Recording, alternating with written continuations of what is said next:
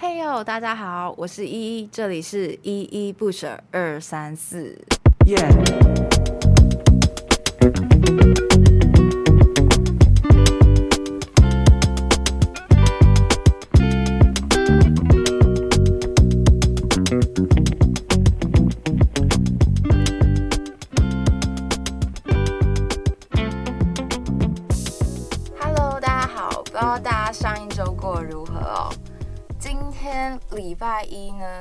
新的一周，但我相信这一周大家都过得蛮繁忙的，因为这一周刚好是这个学校的段考周，那应该蛮多人的考试跟报告都会挤在这一周哦。那我相信呢，前一晚应该就有蛮多同学在熬夜苦读了。其实这就会让我回想起哦，我从大一到现在大四。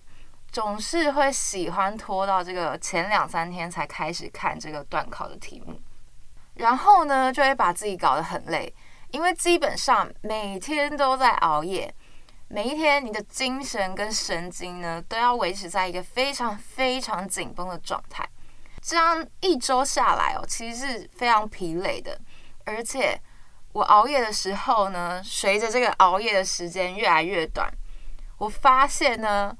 我的心悸就会越来越严重哦。那每次呢，那种心悸感觉要来的时候，都会觉得说，干，我现在是不是快死掉了？哎，真的不夸张。所以呢，到这个时候，到了我大四的时候，我就觉得一直这样下去不是办法哦。总有一天，我一定会把我的这个身体搞坏掉的。所以呢。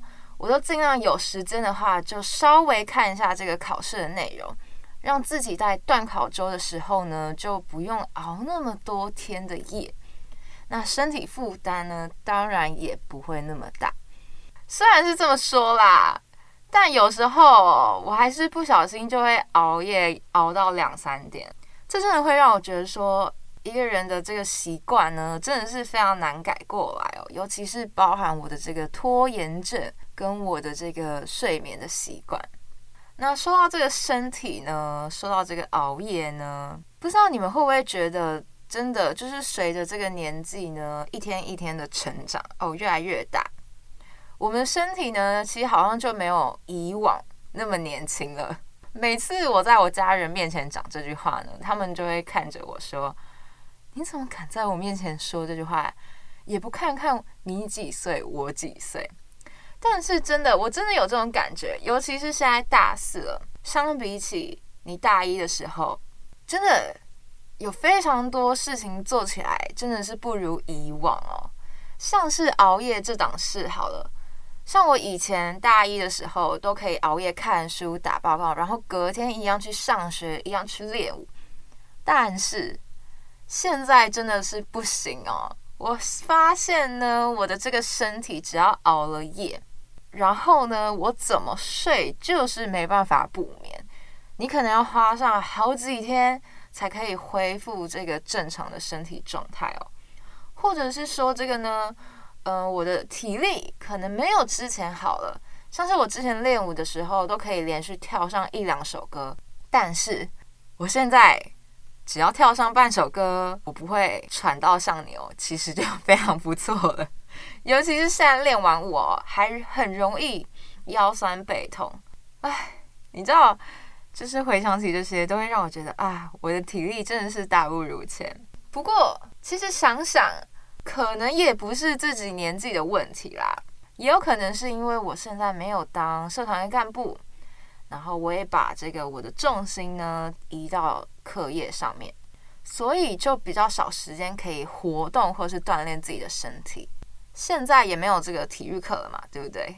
所以我的体力呢现在才会那么的弱，因为我基本上都是坐在这个椅子上面或是躺平在床上。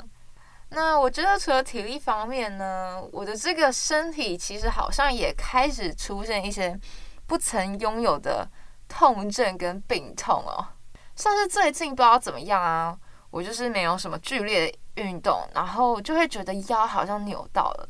哎，我真的是不知道我自己怎么扭到哎，明明最近都没有怎么活动，然后到底是有什么办法可以扭到腰？我真的是非常问号。或者说呢，这个这个有点难以启齿，但是就是我开始发现我出现这个便秘的问题哦，真的哦，我你知道我出现这个问题后啊，我就会觉得自己真的是老了，真的不能再像之前那样饮食不均衡，或是一直长久坐在这个椅子上面。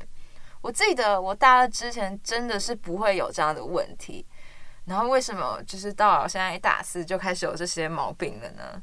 所以我现在就是对自己的身体开始有一点这个保养的意识哦，像是可能会吃一些保健食品来补充我的营养，或是少吃油炸类的东西哦。可是油炸类倒是还好啦，我也不太常吃。可是这个零食、糖果这一类东西，我真的是戒不掉，因为我觉得这就是我一个疏解压力的方式嘛。就是我有时候压力大的时候，就会吃一些零食，吃一些糖果来疏解压力。或是有时候我真的是非常的嘴馋，尤其是看书的时候，我都一定要配一些饼干跟零食，我才能看得下去哦。所以呢，有时候我还是会忍不住，真的就是买一大堆零食开始狂嗑。我还记得我之前呢非常夸张，就我可以不吃正餐，然后呢把这个零食当做正餐吃，哎，真的很爽。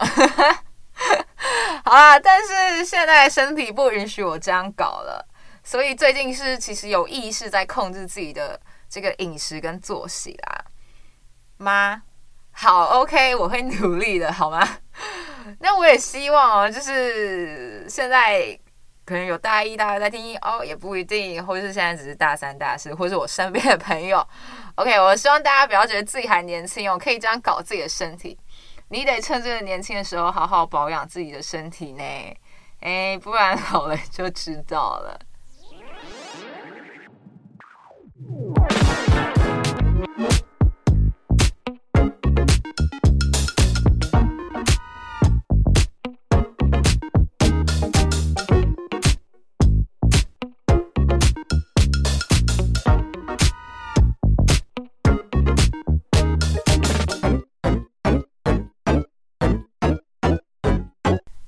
大家好，欢迎回到依依不舍二三四。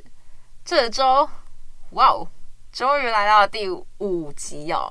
那今天呢，这集的主题呢，叫做“算命师说我不能穿红色的衣服”。会来谈这个呢，就是我就是人生中第一次这个算命的经验哦，就是有意识以来。那以及这个呢，我在这次算命的经验里面看到。或是学习到什么样的一个事物哦？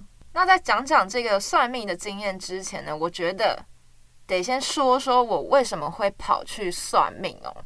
那这是会有一个前提啦，就是会有一个前情提要。OK，我之前呢，其实那种非常安静，然后非常乖的那种学生，基本上就是你很常看到那种功课好、品德也好的那种啊。不过我得澄清一件事情，OK，其实很多时候我做这件事都不是自己希望的，就是基本上是因为外界对我有一个非常大的期望，所以呢，我才会依照这个外界给我的期望，做一个他们心目中的乖学生跟好学生。那我想，或许也是因为我在尝试做这个乖学生跟好学生的时候呢，也发现可以获得一些好处吗？那叫什么？心理学很常会有正加强嘛，我忘记这个名词是什么了。对，但它就是有一个作用，让你觉得说，哦，现在做这件事非常好，所以你就会开始无意识的去做这件事情，就有点像那个狗狗吗？训练狗狗的时候，OK，你叫它坐下趴下，然后你就会给它一个奖励嘛，可能零食，所以就会加强它的这个行为。反正呢，那时候就是我国中会考的时候，然后。之前我模考的时候，基本上都维持在这个三 A 加或是二 B 加加。我不知道各县市的这个评分标准是什么。对，反正三 A 加二 B 加算还不错的。就是我们有分 A、B、C 等级，然后 A 又分 A、A 加 A 加加，然后当然 B 就分 B 加 B 加加 B 加。诶诶，我在说什么？B、B 加 B 加加，没错，就是大概是这样子的分类啊。反正呢，我就觉得说，哎，我的模考基本上都是维持在这样的一个成绩哦，所以我就想说，哦，应该稳了。就是我正式会考的时候，差不多就是这样的成绩啊。如果掉到二 A 的话，我也是没差。对，反正只要我可以上到我们这个桃园前五名的高中志愿，我就 OK 了。这个结果非常惨。我考完的时候呢，成绩出来，然后我去电脑上面查那个。我的成绩，我还特别记得，我是在我们的教室里面查的。然后呢，一出来那个荧幕上直接显示五 B 加加，你知道我的眼泪真的是直接从这个眼眶夺门而出，我真的是哭到不能自已。你知道那种感觉，就是我知道自己不能哭，但是那个眼泪呢，就是默默的流出来那种感觉，哦，真的是非常惨。后面呢，我可能到了高中的时候，我再去回想我自己会那么难过的原因，就会发现有一部分除了是自己的这个期望的落差太大了，还有一部分可能是因为大家对我有一些期待，包含这个老师、我的同学、我的朋友跟我的家人。虽然我的家人给我非常大空间了，他不是那种我们印象当中对成绩非常在意的。家长他们其实给我一个非常大的空间，就是说，诶，你今天读书其实就是为了你自己，那你读的好不好，其实也跟我没有关系。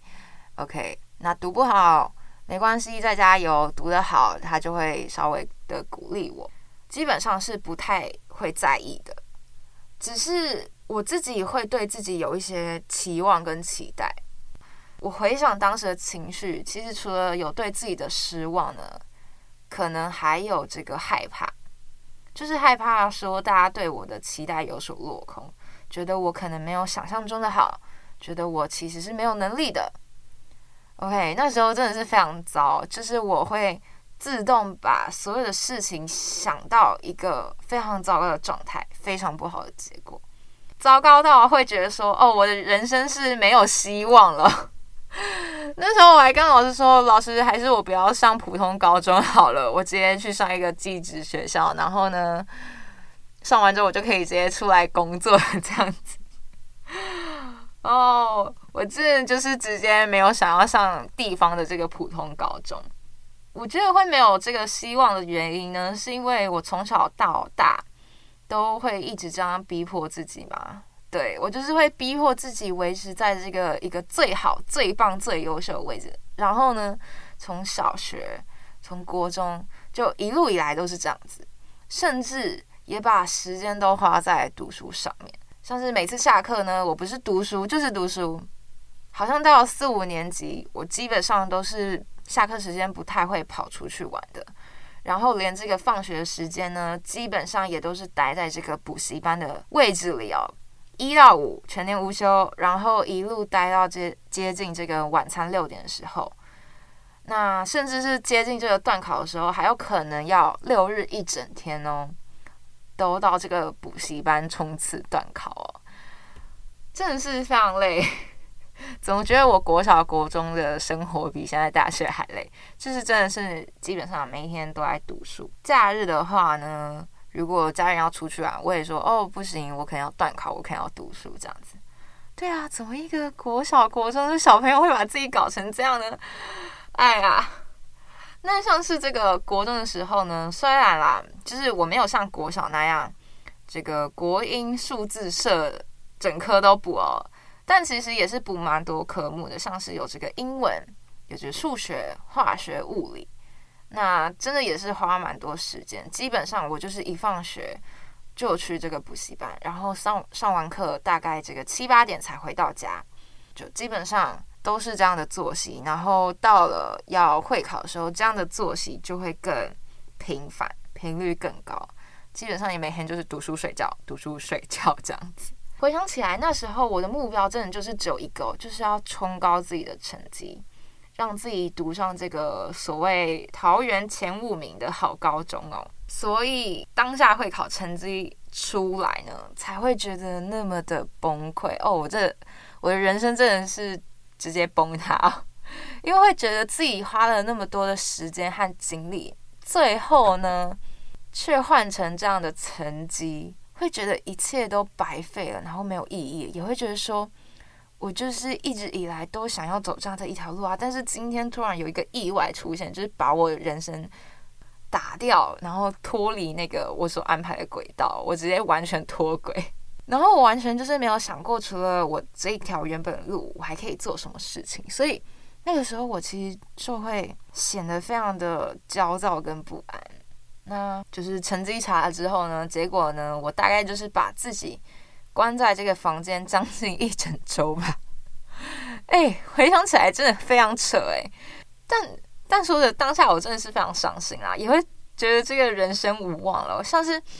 这个我婶婶、我弟、我妹、我阿姨，就是看到我把自己就是关在房间那么多天哦，他就是会来敲我们，然后让我开门跟他谈谈哦，然后就会跟我说，这个成绩大不了啊，没有什么事，这是人生中的一小部分嘛，你不要觉得这个人生没有希望了。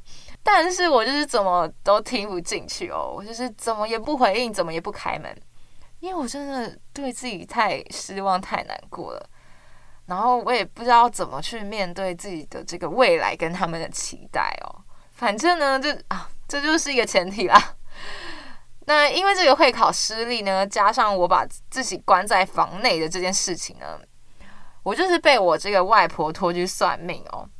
但她其实非常非常讨厌，你知道，帮我拖去算命这件事，好像就一直在提醒我这个会考考不好。你知道我我就真的非常难过了，然后为什么还要一直默默的提起这件事呢？真的就是很像在伤口上一直反复做那种反复傻眼的感觉。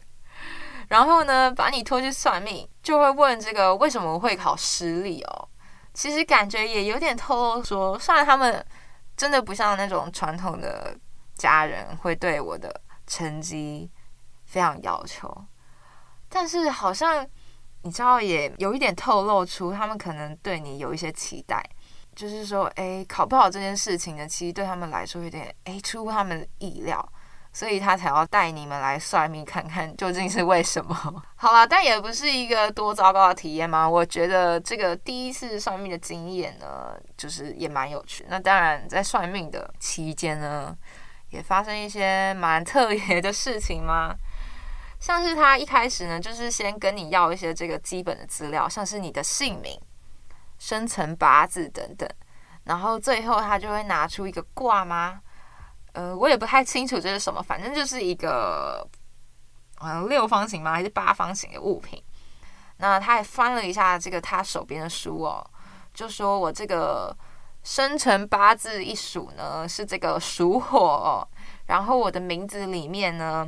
有这个衣服，所以呢，这个衣服会包住我的这个火，那我的脾气就会有一点火爆啊。讲完，他看着我说，很认真哦，就是他盯着我眼睛说，然后问我说：“是不是你的脾气是不是有点火燥呢？”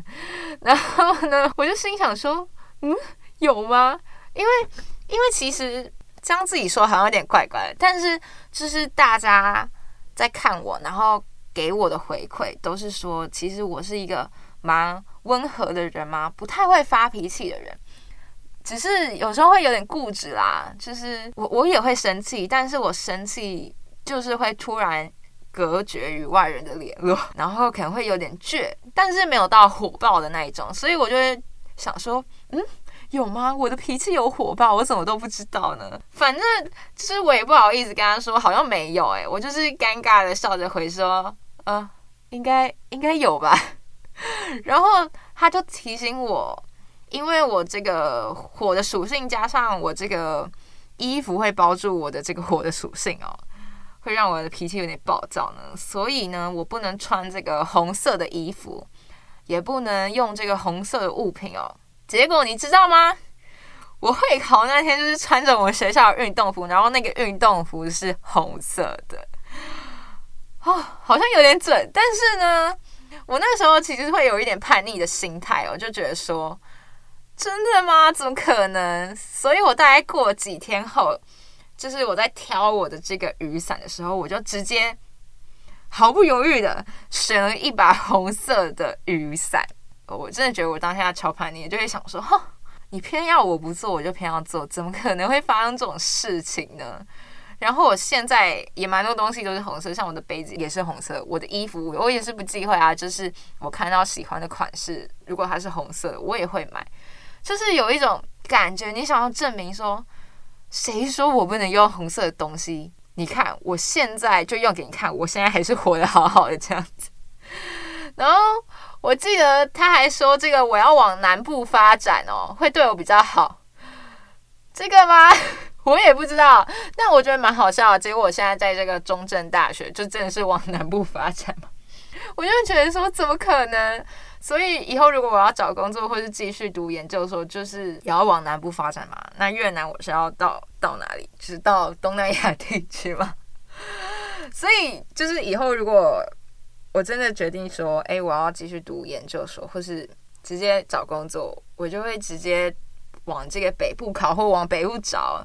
就是你知道，就会那个叛逆的心态又出来，就会说，啊，我就是想证明，哎，怎么可能？我就是做给你看，你看根本没有发生这种事情，什么我到我到南部就会就会发展比较好吗？怎么可能？好啦，这我是觉得蛮有趣的一件事。那最后呢？他还提醒我，这个我不能在二十六岁之前交往哦。但他对这个交往是说，哦，你可以交男朋友啊，但是你不能有性行为。如果我在这个二十六岁之前还有性行为呢，之后的人生会更惨哦。我就想说，我的人生现在到底是多惨？然后也会觉得说，怎么可能？现在又不是那种就是你知道，结婚前要遵守这个贞操的传统社会哦。但虽虽然现在我是母胎单身，然后我也没有性经验哦，就是没办法验证这件事情，但就是会觉得说，我有了之后，人生到底是可以多惨呢？然后还说我这个二十六岁的人生已经够惨，就会觉得说我人生到底是惨在哪里？哦，好啦，说来这真的是一个蛮有趣的经验哦。然后经过这次算命之后呢，我也发现我其实是一个蛮固执。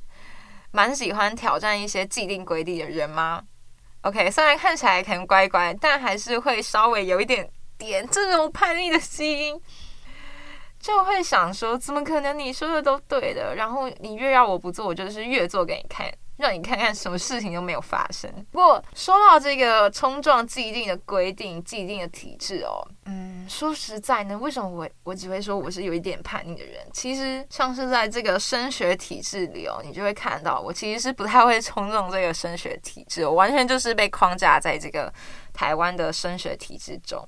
那至少国中以前是这样啦。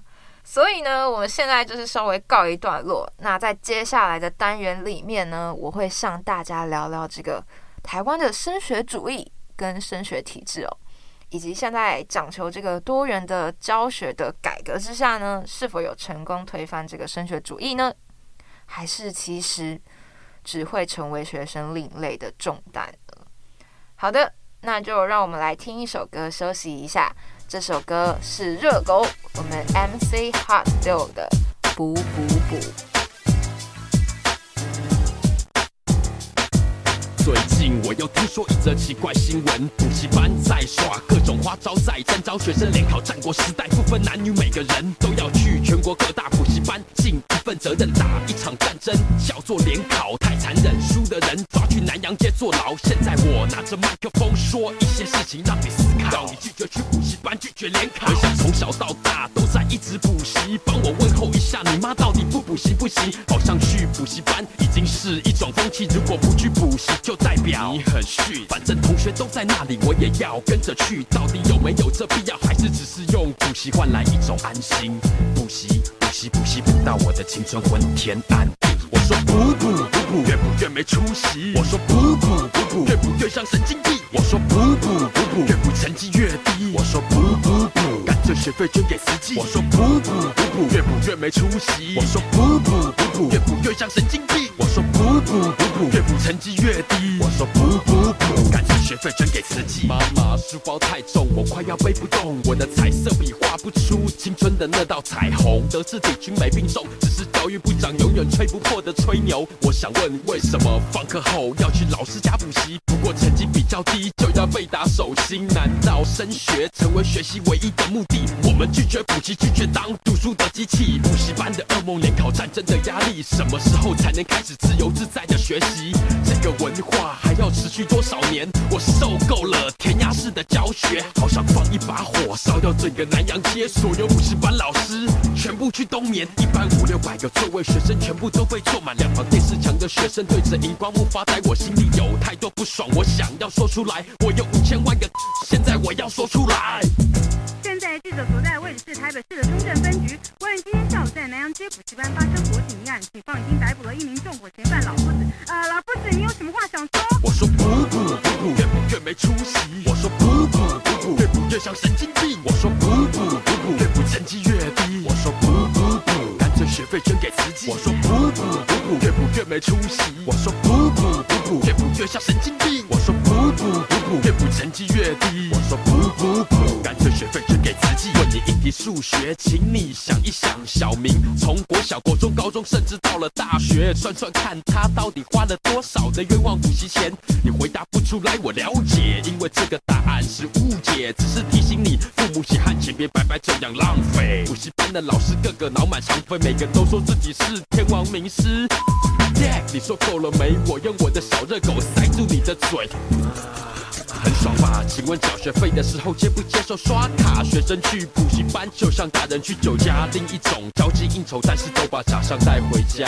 啊哈耶，妈妈，这是我的真心话。教育部长大人，你听到了吗？我说补补补补，越补越没出息。我说补补补补，越补越像神经病。我说补补补补，越补成绩越低。我说补补补，干脆学费捐给慈济。我说补补补补，越补越没出息。我说补补补。越补越像神经病。我说补补补补，越补成绩越低。我说补补补，干脆学费捐给慈济。我说补补补补，啊哈啊哈啊哈。我说补补补补，为什么一直补习？我说补补补补，补习补习。我说补补补，我的青春昏天暗地。我说补补补补，耶。我说补补补补，为什么一直补习？我说补补补补，我的青春昏天暗地。补补补，补习。曾经补过习的朋友，不知道在听到 MC HotDog 的补补补时，有没有曾经这个补习的时光岁月有浮现在你的脑海里面呢？像是里面就有歌词这样说到：“妈妈，书包太重，我快要背不动，我的彩色笔画不出青春的那道彩虹。德智体群美并重，只是教育部长永远崔普珀特吹牛。”我想问，为什么放课后要去老师家补习？不过成绩比较低就要被打手心？难道升学成为学习唯一的目的？我们拒绝补习，只当读书的机器。哦，你知道这几句歌词一出现呢，正是就是让我回想起这个国中、国小补习的岁月哦。像是我国小的时候呢，这个我们的老师。都会给每个人打这个理想成绩的下标哦。那如果你没有达到这个标准呢，老师就会计算你离这条标准还有多远，然后你少几分呢就打几下。这真的是非常恐怖诶。然后还有爸爸妈妈就是会跟老师说：“哦，你这样打没关系，只要他不好就打，就教育他，打到他会为止。”那这个是我。国小时候的事情啊，但是到国中的补习班基本上就是没有了。哦，没有。虽然我们补习班的老师不会打人，但是我们国中就是有些老师还会是一样会打人哦。就是只要你没有达到他的这个理想成绩，或是他觉得不该错的题目错了，他就会用棍棒伺候。所以其实国小、国中，不管是补习班还是学校，就多少还是会有体罚这件事情啊。如果你考不及格，或是没有达到标准的话呢，他就会采用这个体罚哦，来当做一个教训哦，让你下一次可以有这个进步的动力嘛。但我事实上觉得，呃，没有多大的效用。我每次看到，就是我记得我国小有一个同学，然后他可能是学习比较不适应，就是补习班的那种填鸭式的教学，他比较不适应，然后学习。的进度跟状况可能也会比较慢，但是老师就是一直用打用骂去调教他。但但说真的，你你真的觉得有效吗？就是看下来，打骂真的就是对他没有效。然后我每次看到那种情况，都会觉得哦，非常的心疼，你知道吗？就是他很拼命、很努力，想要找到解答，想要找到答案，但就是没办法，没有人跟他说要怎么读、要怎么看，或是教他要怎么理解。大家基本上都是用打的、用骂的，以为他就可以自己努力的去寻找到答案，但其实根本是。没有办法一件事情哦。然后我还记得那时候我们国小的时候呢，就是每周都会测量这个书包的重量。然后呢，我的书包一定会超重，就是我的书包除了有这个最基本的课本呢，还有补习班这个一大堆这个大大小小的讲义跟考卷哦，真的是超级重，可能还比我现在大学的书包还重嘛。然后小时候。你知道，就是看到那个，我们就是会有一个称重的棒，然后把你的书包放上去，然后看到那个指针哦，那个数字越来越大了。小时候还会非常骄傲的时候，你看我的书包非常重诶，就是你知道有一种感觉，就是觉得说，哎，书包越重，就是越认真在读书。哎，回想起来，自己小时候真的是非常病态，然后不太确定这个。现在补习班还会不会这样啦？就是尤其是国小、国中这种补习班。那反正呢，因为这个会考失利啦，所以有点像打了我一巴掌，就会发现我其实根本就没有想过自己真正想要的。那我今天一直不断的读书，就是因为大家都这么做，然后周围人对我也有非常多的期望，所以我才会一直努力的顺着这样的体制下去。但是事实上，到头来我根本不知道自己在干嘛。我就像热狗在《补补补》这首歌词里面提到的：难道升学成为学习唯一的目的？我们拒绝补习，只当读书的机器。哎，真的，那时候升学真的就是我唯一的目的跟目标。哎，我就是想说，哦，反正我就是先上一个桃园前五志愿的。高中，然后我自己之后喜欢什么再说，这样。所以呢，我觉得啦，这次的会考失利虽然真的带给我人生中蛮大的一个 怎么说 恐惧吗？OK，非常悲惨的一个时光。但我觉得这其实也算是一个契机啦，就是让我开始好好的思考呢，自己真正想要的东西是什么，也让我发现其实人生不只是只有读书、读书、读书而已。也让我开始呢，有意识的察觉别人的期待，也可以勇敢的拒绝他人的期待，不要将他人的期待套在自己身上。所以到了大学，我就是真的非常讨厌去补习班了。我还记得我一样在高中的时候有尝试去补过数学哦。对，没错，我的数学真的是我的弱点，我就是要花比别人多的时间去学习这件事情。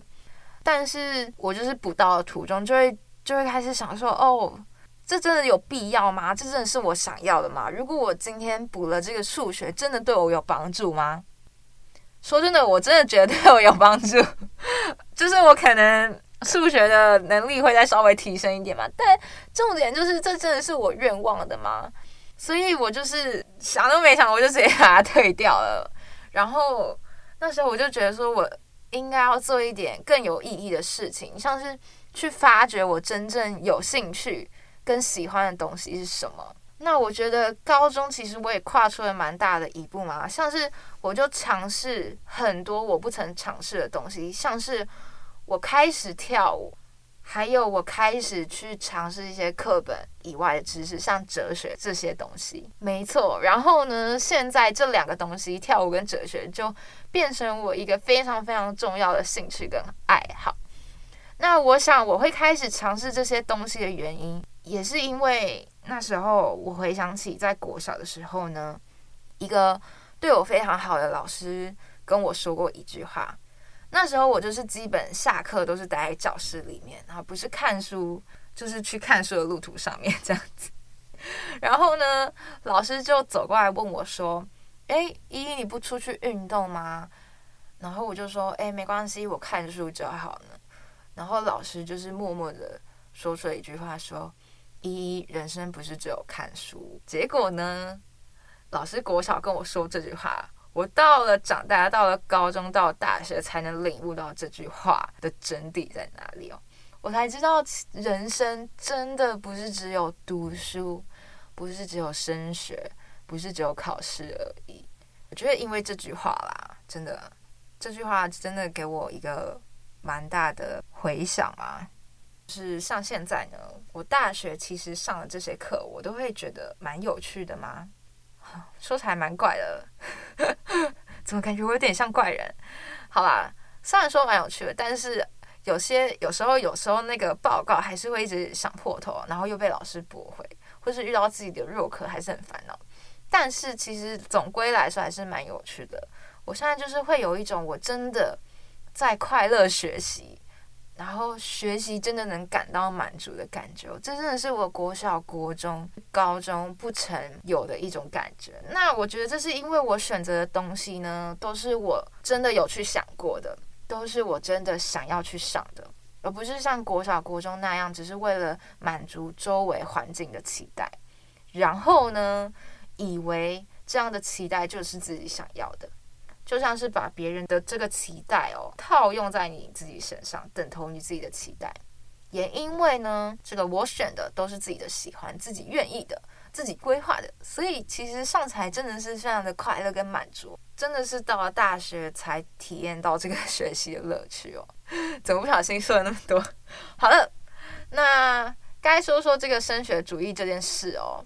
这个升学主义一词呢，来源其实已经不可考了，但基本上呢，它就是一个贬义的词，通常会有以下这几种解释哦。